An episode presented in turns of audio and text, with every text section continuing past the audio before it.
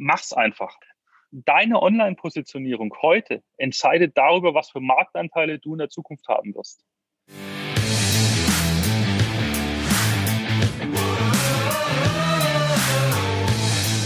Herzlich willkommen bei dem Podcast Die Sales Couch Exzellenz im Vertrieb mit Tarek Abodela.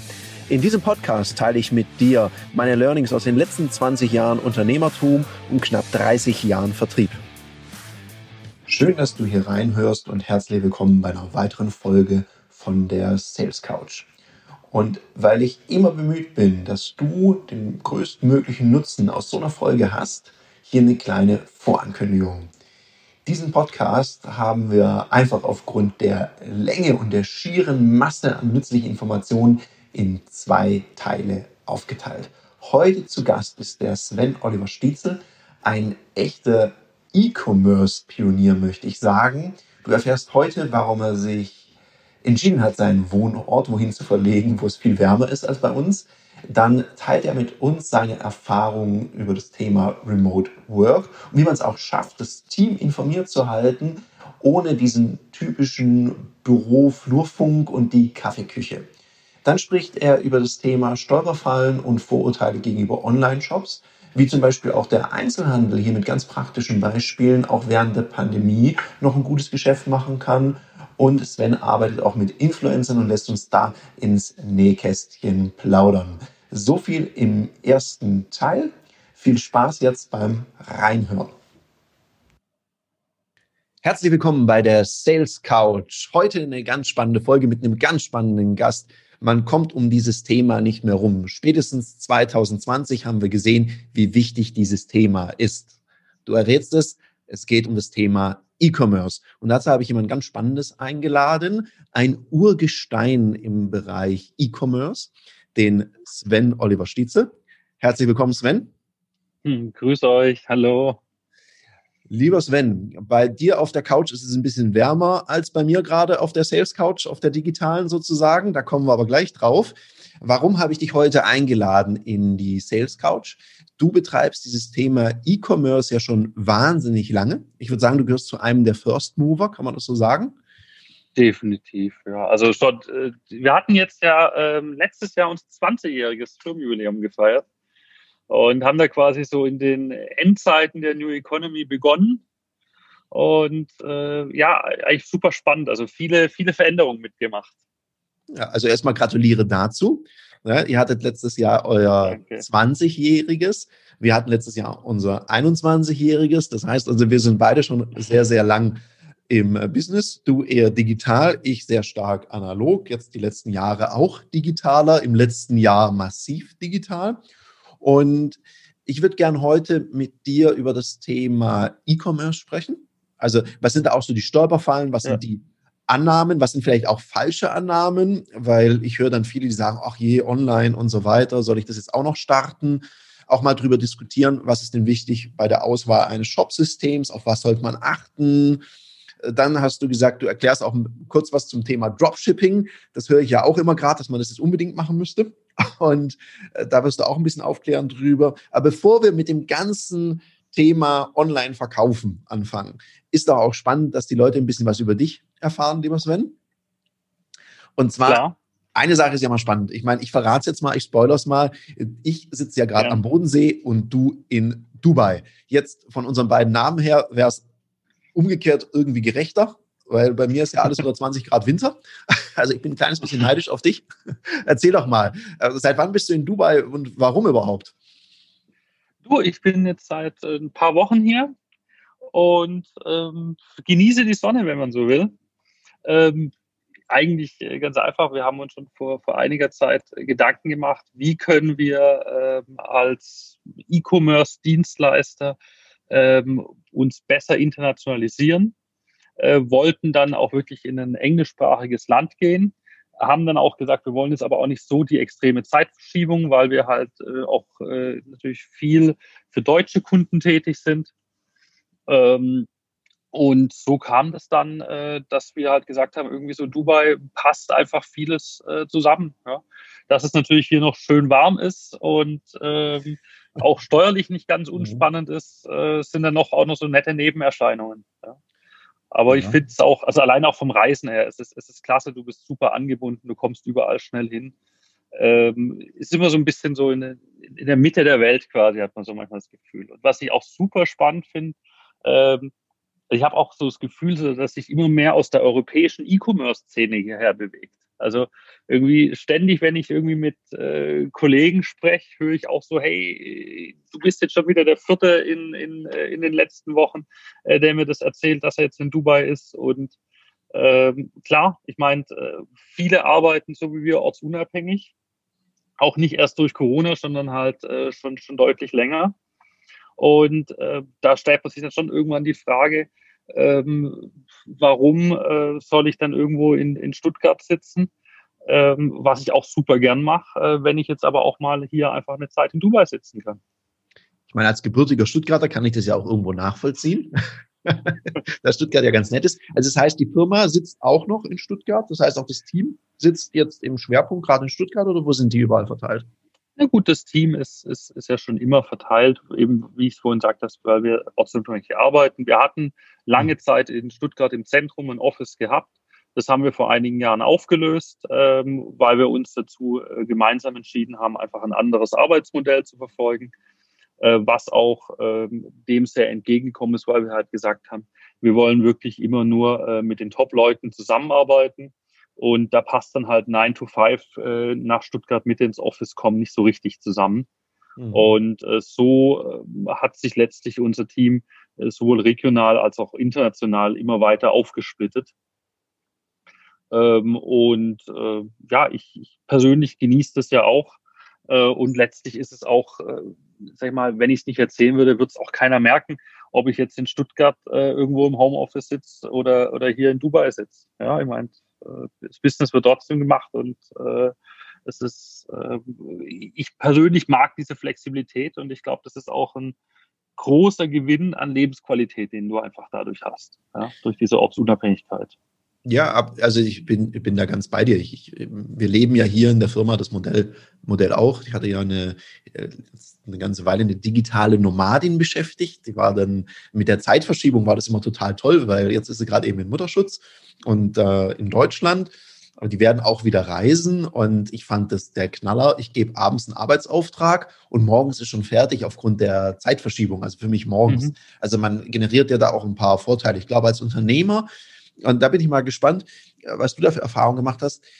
Im ersten Moment war das bei mir so, oh je, jetzt hier so mit anderen Ländern, anderen Zeiten und jemand sitzt dann, ja, sitzt der überhaupt im Büro oder arbeitet der richtig oder den ganzen Tag am Strand? Da war ja erstmal so kurz ein Fragezeichen. Der Vorteil bei mir war, ja. dass ich sehr lang schon remote gearbeitet habe, aber eher national mhm. und dann international. Das war nochmal einen Tacken oben drauf. Jetzt im Nachhinein muss ich sagen, eine der besten Entscheidungen, die ich unternehmerisch getroffen habe. Was waren denn da so deine Anfänge oder vielleicht auch erstmal so die Glaubenssätze, die du verändern musstest? Also erstmal kann ich dir komplett beistimmen, äh, dass das auch äh, für mich sicherlich die eine der besten Entscheidungen war, äh, ortsunabhängig zu gehen und diese Flexibilität uns ins Haus zu holen. Ähm, ja, da, du hast schon mit so, mit so ein paar Sachen zu kämpfen. Also ich meine, ich bin jetzt so in die Arbeitswelt eingestiegen, äh, so in Mitte der 90er. Ähm, und ja, letztlich eine ganz andere Welt, in der wir damals gelebt haben. Und auch ganz viele Glaubenssätze, die ich so mitbekommen habe. Ja, du, du äh, musst immer da sein, du musst immer hier 9 to 5 und, und, und im Büro und äh, hin und her. Und dann sich dann halt äh, auch irgendwann mal zu überlegen, hey, worauf kommt es denn an? Und also auch nicht nur zu sagen, sondern es auch wirklich zu verinnerlichen, dass halt einfach die Ergebnisse zählen und nicht die Zeit, auf, äh, die aufgewendet wird. Das ist mir auch ehrlich gesagt, ähm, ich, ich habe da überhaupt keine Angst oder sowas, dass ich da was kontrollieren muss. Wir haben auch übrigens äh, in dem Zusammenhang auch sowas wie Zeiterfassung und sowas abgesch äh, abgeschafft bei uns mhm. komplett im Unternehmen, weil äh, es ist vollkommen egal. Es zählt halt einfach das Ergebnis, äh, was rauskommt und äh, nicht die Zeit, die du dafür absitzt. Ähm, und das sind dann aber auch so Sachen, wo ich dann auch schon manchmal, wenn du so guckst, was der Gesetzgeber verbricht, denkst du auch so, ey, was hängt, was sind da eigentlich für Modelle, die da äh, ja. zugrunde liegen? Ähm, äh, und, und wo du manchmal dann wirklich also total unsinnige äh, Dinge aufbauen musst, nur um rechtliche Vorgaben zu erfüllen. Und das sind aber genau dann die Punkte, wo du dich einfach mal von lösen musst und überlegen musst, hey, worauf kommt es mir wirklich an? Was will ich? Äh, was will ich für mich? Was will ich für, für, für meine äh, Kollegen haben? Ja? Wie wollen wir als Team gemeinsam arbeiten? Auch ein spannendes Thema war für uns, äh, wo wir dann doch relativ stark gewachsen sind. Ähm, wir hatten ja keinen Flur mehr. Ja? Also wir hatten ja. keine Kaffeeküche, wir, wir, hatten keinen Austausch mehr. Ähm, und, und, und, und plötzlich hat dann irgendwie so die Hälfte vom Team gar nicht mehr mitbekommen, was die andere Hälfte macht. Ja? Mhm. Also ich weiß noch, äh, wir sind ja ähm, eine der äh, ganz wenigen in unserer Branche in Europa, die äh, vom TÜV zertifiziert wurden. Und als wir diese TÜV-Zertifizierung gemacht haben, da hat es ein Kollege, der bei uns im Marketing ist, der hat es, glaube ich, mitbekommen, da waren wir schon zwei Monate in dem Prozess drin. Ähm, und das, das war für mich so ein, so ein, so, ja. so ein anderes, wo ich sagte, oh Moment, äh, also jetzt müssen wir wirklich äh, hier was finden, um diesen Austausch besser zu stärken. Wir sind einfach zu groß, es kriegt nicht mehr jeder alles mit. Ja? Und äh, da haben wir auch ein spannendes Konzept entwickelt, den, den Open Floor nennen wir das äh, bei uns. Das ist einmal in der Woche, gibt es eine feste Zeit, äh, wo wir zu, inner, innerhalb eines Online-Meetings nach einem festen Zeitrast über verschiedene Themen sprechen und jeder mhm. kann quasi kommen und gehen, äh, wie er möchte, bis es wie ihn die Themen interessieren. Und äh, vorher haben wir quasi einmal zusammen, ähm, wir nennen das Bird's Eye, äh, so einen, äh, ja, wo sich, wo quasi jeder so in, in zwei Sätzen kurz sagt, was ihn eigentlich gerade beschäftigt äh, in der mhm. aktuellen Woche. Äh, und das finde ich eigentlich ganz spannend, weil damit kriegen wir selbst in so einem großen Team kommen wir noch relativ schnell durch aber jeder hat so eine grobe Richtung, äh, was wen interessiert und kann dann äh, auch in die Detailgespräche mitgehen und einfach auch mal lauschen, wenn ihn was interessiert. Und äh, das bringt uns persönlich wahnsinnig viel, das Modell. Das klingt, das ist eine spannende, spannende Idee. Also wenn ich das nochmal zusammenfasse, ihr habt eine äh, Regelkommunikation, also einen Termin einmal in der Woche, wo genau. jeder dazukommen und auch gehen kann, wann er möchte. Also es ist klar, wann welches Thema stattfindet. Ja. Und genau. jeder sagt so in zwei Sätzen ganz kurz, was ihn ähm, beschäftigt. Mhm. Und dann, wie, wie läuft das dann? Haben dann die anderen auch die Möglichkeit, einen Beitrag zu leisten und sagen, oh Mensch, da habe ich eine Idee, guck mal da? Oder wie läuft es da vom Austausch? Ja, also wir machen, wir, wir fangen mit dieser, mit dieser äh, Runde, wo alle was sagen, mit der fangen wir immer an. Das sind auch eigentlich wirklich immer alle da. Ähm, da äh, haben wir aber uns darauf committed, keine Nachfragen groß zu stellen oder groß in die Diskussion zu gehen, weil sonst werden wir nie fertig, äh, ja, wenn wir da einmal durchs Team durch wollen. aber ähm, das Spannende ist ja, wenn du dann halt weißt, auch äh, der äh, Moritz im Marketing hat das was Spannendes gesagt. Äh, da äh, habe ich was dazu, dann komme ich halt einfach nachher in das Marketing-Zeitfenster rein und da habe ich dann mhm. äh, in diesem 20-Minuten-Slot äh, hat man dann schon auch die Möglichkeit, sowas äh, dann auch mal anzudiskutieren coole Idee und ich würde sagen, schon eines der ersten Takeaways für dich, der da jetzt, der du da jetzt zuhörst. Und mh, hm, wie viele Leute seid ihr denn mittlerweile, dass wir da nur eine Vorstellung haben?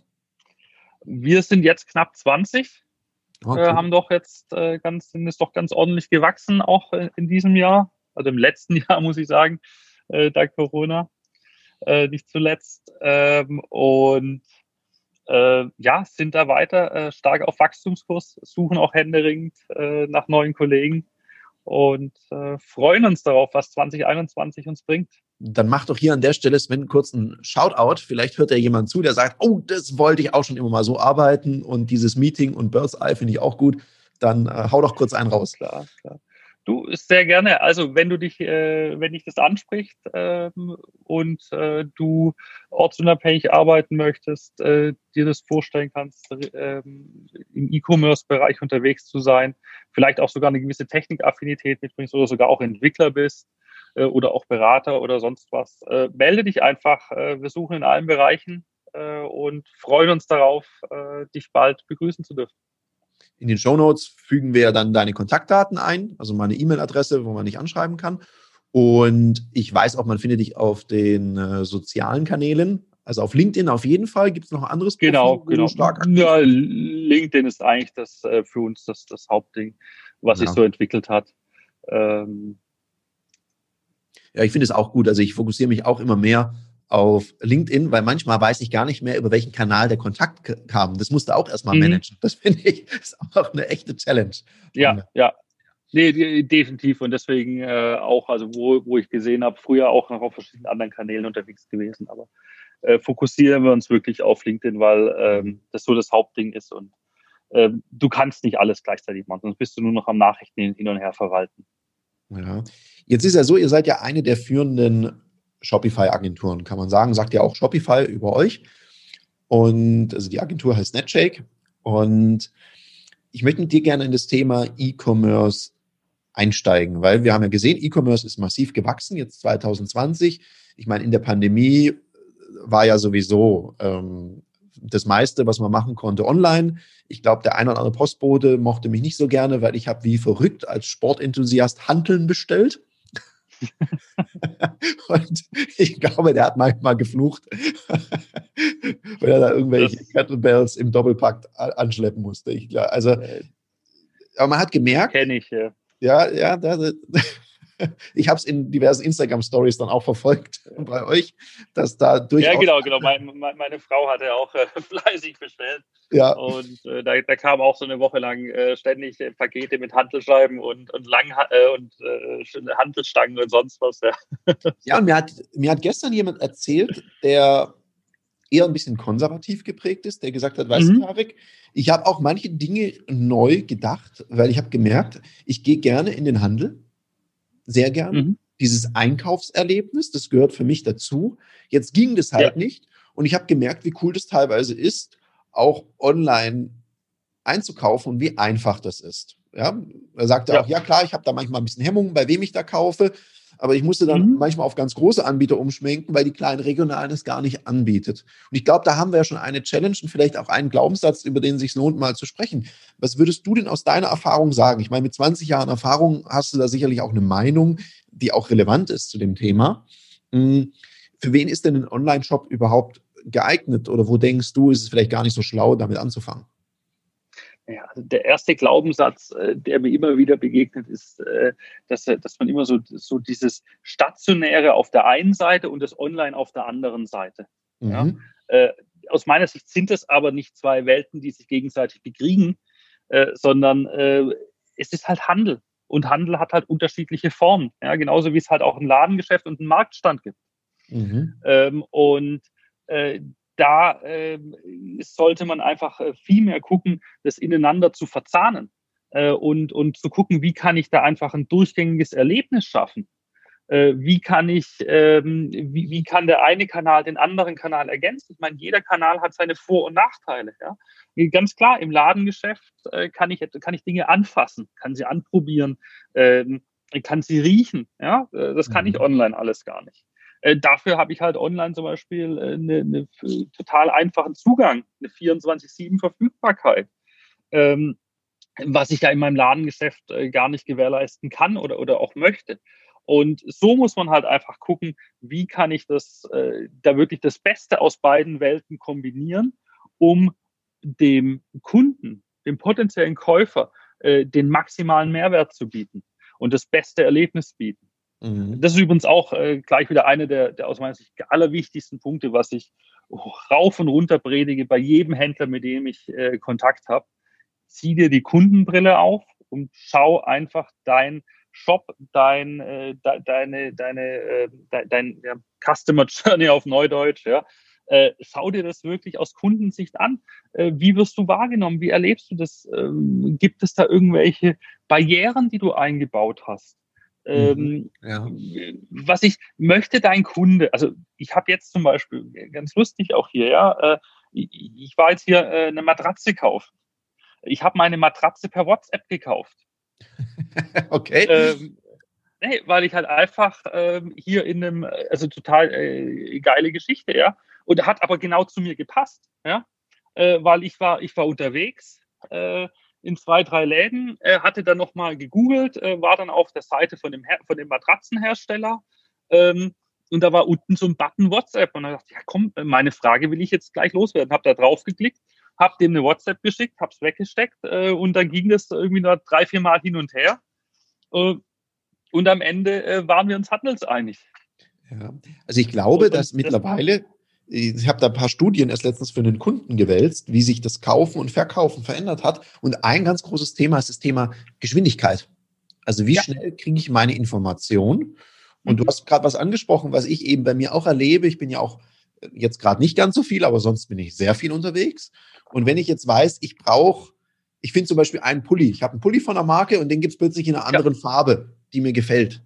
Dann ist ja. die Frage, muss ich dafür unbedingt in den Laden oder könnte ich bei dem auf die Website oder auf seinen Shop gehen und mhm. sagen, ich bestelle den einfach kurz in der, in der Farbe und lass mir den schicken. Lass mir den vielleicht gerade ja. dahin schicken, wo ich gerade bin. Also ich habe das ganz oft, wenn ich mal sage, ich bin jetzt drei Wochen unterwegs und ich bin jetzt drei Tage in dem Hotel, ich lasse mir relativ oft Dinge in das Hotel, wo ich bin, liefern, wenn ich die mhm. dort brauche. Weil es geht ja auch unterwegs ja. mal was kaputt oder ich brauche ich brauche was. Ja. Wenn ich zum Beispiel in meinem Business den ganzen Tag in einem Vortrag, in einem Seminar stecke, ja. ist es eben nicht so einfach, mal loszufahren. Und gleichzeitig finde ich ja die regionalen Händler cool und würde ja trotzdem gern bei denen einkaufen. Nur manchmal ja, habe ich die Chance ja noch nicht mal. Ist es das, worauf ja. du so ein bisschen hinaus willst? So das eine machen und das andere nicht lassen? Ja, ja, auf jeden Fall. Und auch einfach überdenken, was ist der maximale Nutzen für den Kunden. Ich hatte auch letztens wieder ein, ein Negativbeispiel dazu, ja, oder äh, erlebt, ähm, wo ich einfach sage, äh, da war ich im, im, in einem Bekleidungsladen, habe nach einem T-Shirt gefragt mhm. ähm, das mir gefallen hat. Ähm, und dann sagte er, ja, nee, ist nicht da in deiner Größe. Und damit war das Gespräch beendet für den Verkäufer. Wo ich sage, ja, aber ich, ich, ich habe doch mein Kaufinteresse gerade eben kundgetan. Also äh, bitte sei doch so lieb. Sag doch einfach, hey, es ist nicht, äh, du kannst es nicht sofort mitnehmen, aber gar kein Problem. Wenn du mir jetzt kurz äh, eine Minute deine Daten gibst, dann kriegst du es morgen per Paket nach Hause. Also ich, ich, ich hätte ja, mhm. ich habe ja quasi schon, also mehr wie Nachfragen, ob es das gibt, äh, mehr Kaufkund äh, kann, äh, ja, mehr kann ich ja nicht mein Kaufinteresse kundtun. Und das ist, äh, wo, wo halt ganz viel ähm, einfach hängt und wie gesagt, diese, diese Verzahnung. Ja, ich finde es auch immer ähm, interessant, wie das auch immer so dargestellt wird. Äh, gerade bei uns in, in, in Deutschland äh, mit den ganzen Innenstädten, dass ja die ganzen Innenstädte immer aussterben und äh, weil, weil der böse Onlinehandel alles an sich reißt. Ja, das ist äh, aus meiner Sicht Blödsinn. Äh, die Läden machen halt zu, weil sie kein Angebot haben, äh, was, was der Markt will. Ja, und nicht, weil, weil der Onlinehandel besser ist. Übrigens, da gibt es eine ganz interessante Zahl, wenn du je nach Studie guckst, sind es so 10 bis 15 Prozent, die, on, die der Online-Umsatz am Gesamteinzelhandelsumsatz beträgt. Oh, okay. Das heißt, ähm, äh, also vereinfacht heruntergebrochen kann man sagen, dass die Innenstädte maximal 15 Prozent Umsatz verloren haben durch den Onlinehandel. Und das kann nicht zu massenhaftem Ladensterben führen. Ja, sondern meine, ist ich, aus meiner Sicht mein, das ist ja genau mein Thema, Verkaufen. Und ich erlebe manchmal, ja. man kann natürlich viel jammern über den Onlinehandel und natürlich sind genau. dann manche Angebote vielleicht etwas günstiger. Und was natürlich auch immer ein bisschen unfair auf der einen Seite empfunden wird. Man lässt sich im Ladengeschäft beraten, guckt dann online, ob es billiger gibt ja. und kauft dann da. Dann frage ich ja. mich aber auch, warum ist es dir Verkäufer nicht gelungen, eine so gute Beratung zu machen und so eine Sogwirkung zu mhm. erzielen, mhm. dass der bei dir kauft? Also ein Negativbeispiel von mir ist, ich musste wohin, ich hatte mich bekleckert, mein Hemd, ja. und wollte schnell ein Hemd kaufen. Es war in einer Straße, hat was mit König zu tun und liegt in äh, Stuttgart. Da bin ich in ein Bekleidungsgeschäft reingerannt und dann frage ich, sagen Sie mal, wo haben Sie Hemden? Da standen drei Verkäuferinnen zusammen, haben geredet miteinander. Und dann sagen sie da hinten. Da habe ich gerade umgedreht und bin wieder rausmarschiert, weil ich gesagt habe, nee, Freunde, dann gehe ich jetzt mit dem Fleck auf dem Hemd. Was, die, die Leute, die mich kennen, wissen, Fleck auf dem Hemd ist für mich eigentlich ein No-Go. Aber ich fand es mhm. so schrecklich von der, von dem Engagement. Jetzt stehen da drei Verkäufer, ja. die offensichtlich gerade nichts zu tun haben. Und anstatt sich mit dem Kunden auseinanderzusetzen, und ich kam ja auch nicht irgendwie daher, als ob ich irgendwie aus dem Gully gestiegen wäre. Und selbst wenn, dann hätte ich ja einen Grund, was zu kaufen. Mhm. Dann hätte man sich doch kurz Zeit nehmen können, mir ein Hemd, vielleicht noch ein Hemd oder irgendwas anderes verkaufen können. Ne, man, man, man sagt ja so schön, ein erfüllter Wunsch bekommt augenblicklich Junge. Ja. Du, könnt, du hättest hier eine Chance gehabt. Und ich glaube, das ist das größere Thema und nicht der böse Onlinehandel. Das empfinde ich auch als eine sehr überzogene mm, oder eine sehr alt dahergebrachte Sicht der Dinge. Ja, ja. Und vor allem, es ist, es ist halt einfach. Also äh, das, das, das Schöne ist ja, der böse Onlinehandel ist einfach, weil man selber aus der Verantwortung entlassen wird. Weil es ist ja der böse Onlinehandel von extern und nicht, ich muss was tun und muss mal überlegen, wie kann ich vielleicht mein Angebot attraktiver machen, wie kann ich vielleicht auch ähm, online und offline verzahnen? Ja, oder wie kann ich halt einfach die Möglichkeiten, die sich da bieten, nutzen? Da habe ich vielleicht auch ein schönes Beispiel. Ähm, eine, eine, ähm, eine Händlerin, äh, die ich sehr gut kenne, hat ein Kosmetikstudio. Jetzt hatte sie äh, im ersten Lockdown natürlich, äh, wie alle, das äh, große Problem, sie musste ihr Kosmetikstudio zumachen. Klar. Ähm, und ähm, jetzt ist es aber so, äh, die hat relativ schnell, sie hat, die war vorher schon aktiv äh, online, auch in den sozialen Medien ähm, und hat da auch Kontakt zu ihren Kunden immer wieder gesucht und, und aufgebaut, vor allem auch über Instagram. Hat dann auch relativ schnell einfach einen, einen Online-Shop aufgesetzt als, als kleine Händlerin und äh, hat sie halt gesagt, naja gut, meine Kunden dürfen zwar nicht mehr zu mir in den Laden, aber deswegen sitzen sie ja nicht daheim und stinken, äh, sondern die wollen sich ja auch trotzdem äh, daheim mal, äh, mal duschen und brauchen mal eine Creme und äh, wollen sich mal schön machen und so weiter. Klar, also hat sie halt klar. die passenden Produkte denen angeboten, die Zielgruppe hatte diesen Zielgruppenzugang und konnte so ähm, ihren, äh, ihren Umsatz nahezu halten, ja, trotz mhm. dessen, dass sie ihren Laden zu hatte. Und das, das sage ich du, das sind halt auch, ähm, es gibt immer so die Möglichkeit, entweder jammern oder halt anpacken. Und äh, es gibt halt auch äh, speziell in der Krise ganz, ganz viele Chancen. Und die muss man halt sehen. Und äh, die, die ähm, äh, Kosmetikstudiumbesitzerin, von der ich äh, erkläre, für die ist inzwischen auch das ganze Thema Online ein ganz großer Bestandteil und ein ganz große, ähm, eine ganz große Verzahnung. Und wenn jetzt zum Beispiel inzwischen jemand bei ihr äh, in der zur Kosmetikbehandlung äh, kommt, also jetzt zumindest im Herbst, wo sie offen hatte, ja, wo es, ging, äh, ja. Äh, dann ähm, hat sie, äh, hat, hat man dann danach einfach noch ein E-Mail bekommen mit, hey, hier ähm, hast du noch mal eine Produktempfehlung, willst du nicht, äh, äh dürfen wir dir die nicht schicken? Ja, und ich glaube, äh, ich glaube, das, was du gerade sagst, da möchte ich gerade gerade rein, weil ich glaube, das ist ein ganz, ganz wichtiger Punkt für das Motto, das eine machen, das andere nicht lassen. Und du erschließt ja auch noch ein anderes Kundenklientel. Weil ja. jetzt zum Beispiel, jetzt, jetzt redet die eine Freundin mit der andere, aber die wohnt gar nicht in der Stadt. Jetzt hätte mhm. dieses Kosmetikstudio normalerweise keine Chance, Zugang zu dieser anderen Freundin zu kriegen, weil es zu weit weg ist. Aber die sagt, die Creme, die riecht so gut bei dir, du schwärmst ja. da so von, dann sagt die, ja, die kannst du in diesem Shop bestellen. Und schon hat die nochmal ein anderes Kundenklientel, die vielleicht einfach nur die Produkte kaufen, aber eben nicht in den Laden physisch gehen.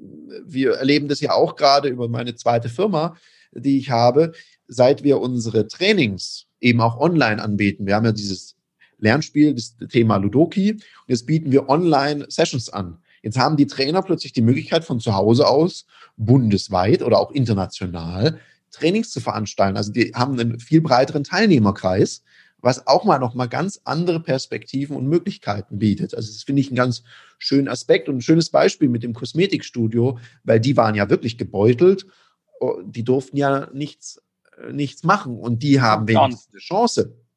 Die haben ja wenigstens eine Chance. Friseur online ist ein bisschen schwierig, aber auch hier könnten die Friseure die Produkte, die normalerweise dazu verkauft werden, könnte man ja online auch bei seinem Friseurgeschäft kaufen. Und das Ganze kann man natürlich, ich meine, äh, Friseur, ein sehr tolles Beispiel. Äh, meine Frau hat mir die Haare geschnitten im März, ja. Ähm, und ähm, ich sag mal, als, als Friseur ähm, gibt es da auch ganz viele Möglichkeiten. Also ich meine, die Haare hören ja nicht auf zu wachsen, nur weil ich nicht zum Friseur darf. Ja? Das heißt. Ähm, Offensichtlich, ich müsste mal wieder. Ich, ich, ich, ich, kann ja als ähm, Friseur äh, da auch zum Beispiel Hilfestellung geben und zum Beispiel meinen Kunden sagen, hey, pass mal auf, natürlich kriegst du selber nicht so gut hin wie ich, aber ähm, mit einem Rasierer und drei Tricks siehst du mal halbwegs äh, anständig aus und kannst dich wieder wohlfühlen. Und hier kannst du übrigens auch, also ich, ich kann ja die Kundenbeziehung auch trotz Lockdown erstmal aufrechterhalten und garnieren kann ich das Ganze, indem ich dem natürlich sage, du, ähm, hier kriegst du noch äh, irgendwelche Pflegemittel, äh, hier hast du noch, noch einen Rasierer dazu, hier äh, kriegst du noch äh, eine, eine 15 Minuten Beratung dazu, äh, telefonisch oder per, per Videocall oder sonst was. Also es gibt Möglichkeiten ohne Ende. Man muss halt einfach nur darüber nachdenken ähm, und äh, nicht einfach nur jammern. Ja, ich glaube, also ich habe so eine, so eine Vermutung, weil ich habe das ja bei mir selber als Unternehmer, jetzt bin ich eher jemand, der einfach umsetzt. Ich glaube, wir sind sehr umsetzungsstark. Und gleichzeitig merke ich immer wieder, man braucht ja auch die Zuversicht, dass es einfach geht. Und wenn man jetzt mit vielen Leuten redet und sagt, ja, jetzt bau doch erstmal einen Online-Shop auf. Ich könnte mir vorstellen, dass dann das Erste, was kommt, ist, oh, das ist A, bestimmt teuer. Ich habe da keine Ahnung von. Und äh, wie soll ich denn das überhaupt hinkriegen? Weil das ist ja immer so die erste, weil ich, ich habe ja schon auch, wir haben ja auch einen, einen Job und als wir den eingerichtet haben, ich fand es echt anstrengend, es ist schwierig, wir sind immer noch nicht happy damit. Ich meine, wir haben da auch schon mal drüber geredet, dass wir das vielleicht mal auch ändern können. Das werden wir auch angehen im Laufe dieses Jahres. Ja. Weil das ist eben so, auch dieser, dieser Anfangsschmerz, der, der immer da mitläuft. Ich glaube, viele denken sich, oh Gott, jetzt ist gerade eh so schwer und jetzt soll ich auch noch einen Shop aufbauen. Was würdest du mhm. sagen? Nehmen wir mal das Beispiel tatsächlich Friseur oder Kosmetikstudio. Wie viel Aufwand ist es für einen Einzelhändler, dass er einen Shop aufsetzt? Was muss, muss er denken? Was denkst du, was muss er finanziell investieren? Und wie viel Zeit braucht er? Das kann ich dir ganz genau sagen, weil wir äh, diese Fälle ja sehr oft haben und äh, ja auch mittlerweile wirklich auch für kleine Händler äh, da auch spezialisierte Trainings anbieten mhm. äh, mit denen wir äh, dann äh, dem Händler verhelfen zu einem Shop. Äh, einen einfachen. Shop kannst du in fünf Tagen, also in einer Woche aufbauen. Und zwar von null bis verkaufsfertig. Okay. Das geht. Das Was heißt einfacher Shop? Ich grätsch da mal rein. Was heißt einfacher Shop? Also wie viele verschiedene Produkte würdest du sagen? Das ist von der Anzahl der Produkte äh, unabhängig.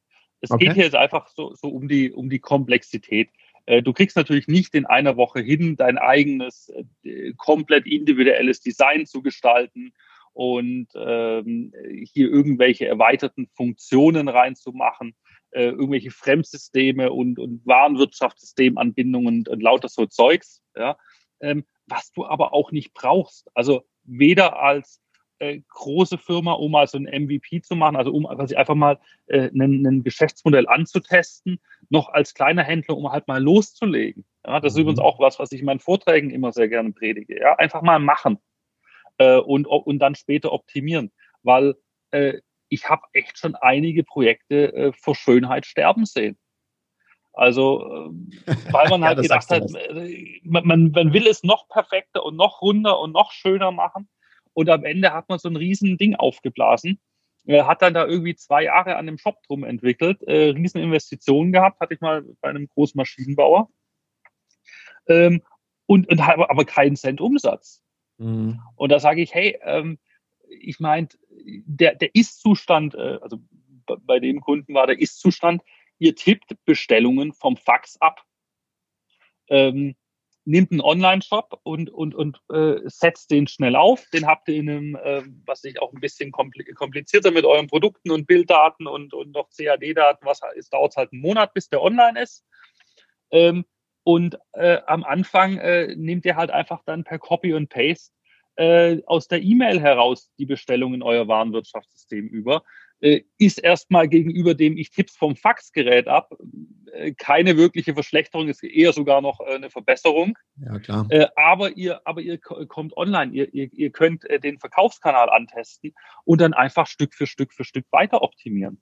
Okay. Und das heißt also, wenn ich es richtig verstehe, man kann regelmäßig, habt ihr Vorträge, die ihr anbietet? Da kann ich als Einzelhändler ja, wahrscheinlich über eure Website mich anmelden.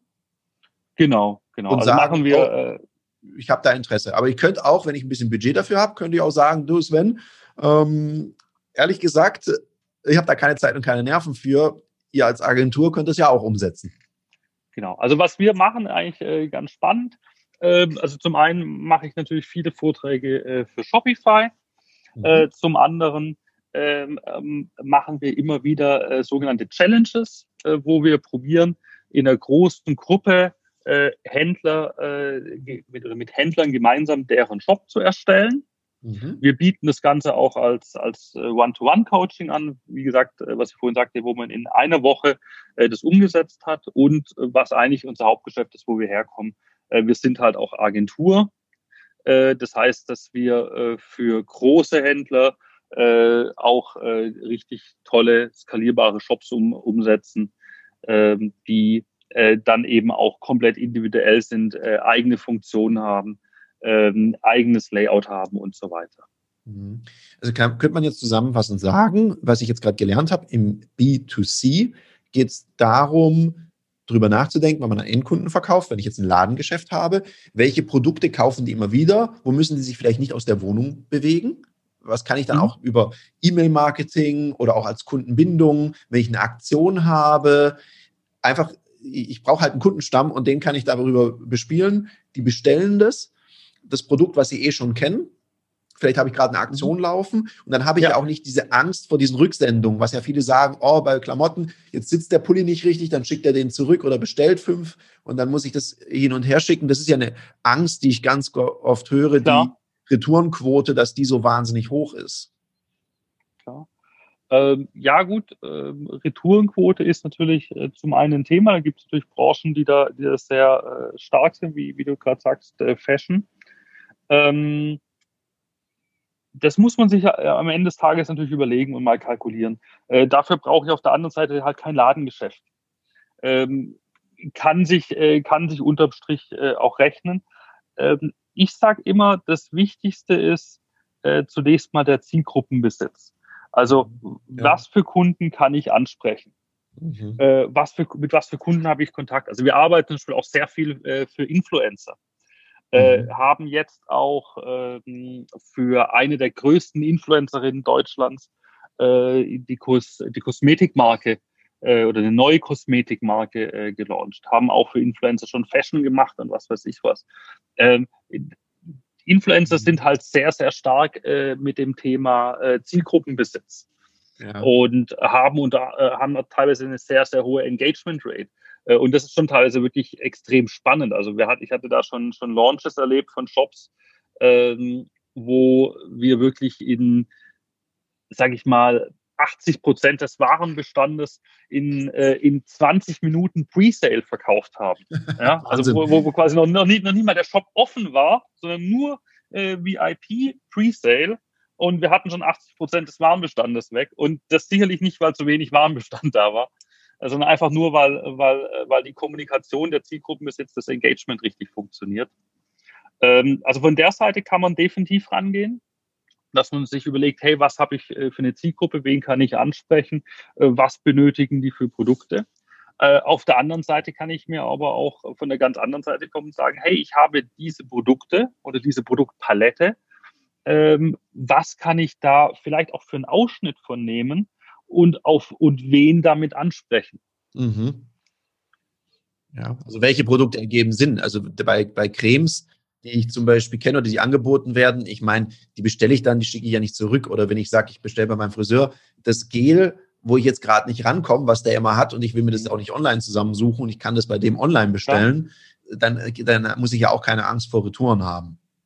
Ja, äh, sind übrigens auch ausgeschlossen äh, bei Kosmetikprodukten. Ja, ist auch aus Hygienegründen. Aber ins Gesicht gerieben, äh, war nicht so, ich schicke es wieder zurück. Da könnte man ja auch eine telefonische Beratung anbieten. Also man kann ja trotzdem, also gibt es ja wahnsinnig viele Möglichkeiten. Boah, das waren jetzt einige coole Insights, die uns Sven hier mitgegeben hat. Danke, dass du hier reingehört hast. In Teil 2 werden wir uns mit weiteren spannenden Themen beschäftigen. Wir haben jetzt ganz viel zum Thema B2C gehört. In der nächsten Folge im Teil 2 geht es auch über das spannende Thema B2B, zum Beispiel am Beispiel eines Maschinenbauers. Dann werden wir uns damit beschäftigen, was hat ein Baushop-Container mit einem E-Book gemeinsam? Ersetzt denn ein Shop die Landingpage? Braucht es überhaupt noch eine Homepage oder reicht vielleicht sogar ein Shop? Sei auf jeden Fall gespannt, was Sven dir da noch mitzuteilen hat.